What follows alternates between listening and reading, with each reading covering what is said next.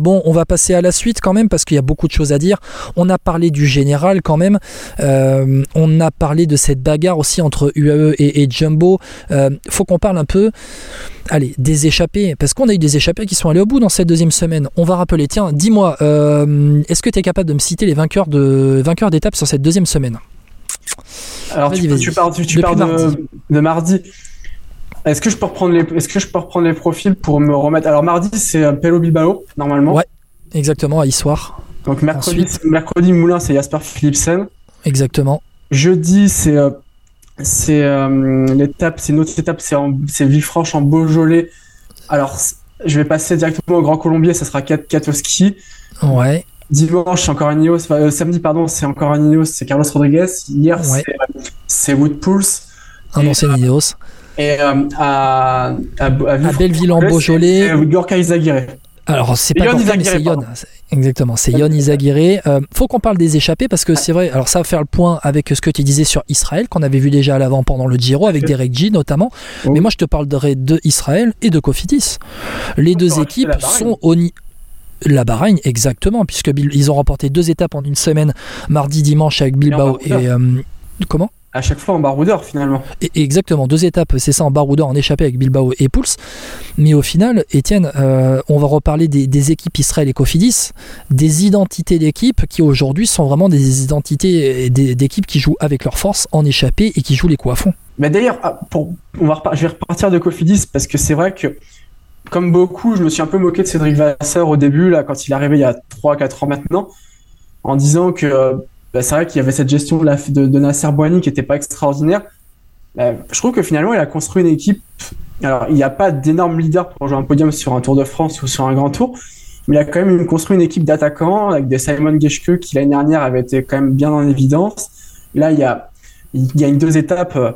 Victor Lafay fait un très grand début de Tour de France. donc là, Yon Izaguirre, il va se la chercher vraiment tout seul. Il la doit à personne, sa victoire c'est vraiment une équipe qui, est plaisante à suivre, très offensive, souvent dans les bons coups.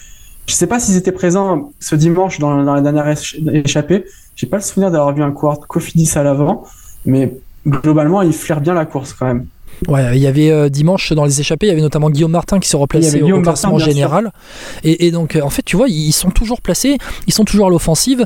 Mm. Et, c'est vraiment une équipe qui fait plaisir à voir. Et Israël, qui était dans le, dans le cas niveau du World Tour il y a encore quelques mois, et eh ben, relégués, mais exactement dans le cas niveau du World Tour relégués, euh, ils se sont et, tu vois ils avaient même recruté, tu vois Dylan Tuns lui est arrivé en fin de saison dernière pour prendre des points pour se maintenir au World Tour, ils n'y étaient pas arrivés.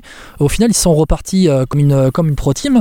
Aujourd'hui eh ben, tu as des jeunes comme Derek, t'as des gars comme Derek Guy qui se sont révélés en prenant échappé sur échappé sur le Giro, Michael Woods qui prend des échappées sur sur ce Tour de France. Tu, tu, les vois souvent Chris Neylands aussi, et on espère qu'il va bien après sa chute d'hier, en voulant prendre un bidon hein, dans la descente du col des, Aravis, il me semble, où c'était vers Domancy plutôt. J'ai eu très peur, moi, quand j'ai vu l'image, le parapet, euh, j'étais bien content qu'il bouge, sur le coup, quand même. Ouais, euh, exactement. Chris ça m'a rappelé un peu Casartelli euh, ou un peu Violence aussi. Aussi, mais en fait, il prend, sa roue prend la roue de, la moto fraîcheur à qui il a voulu prendre un bidon.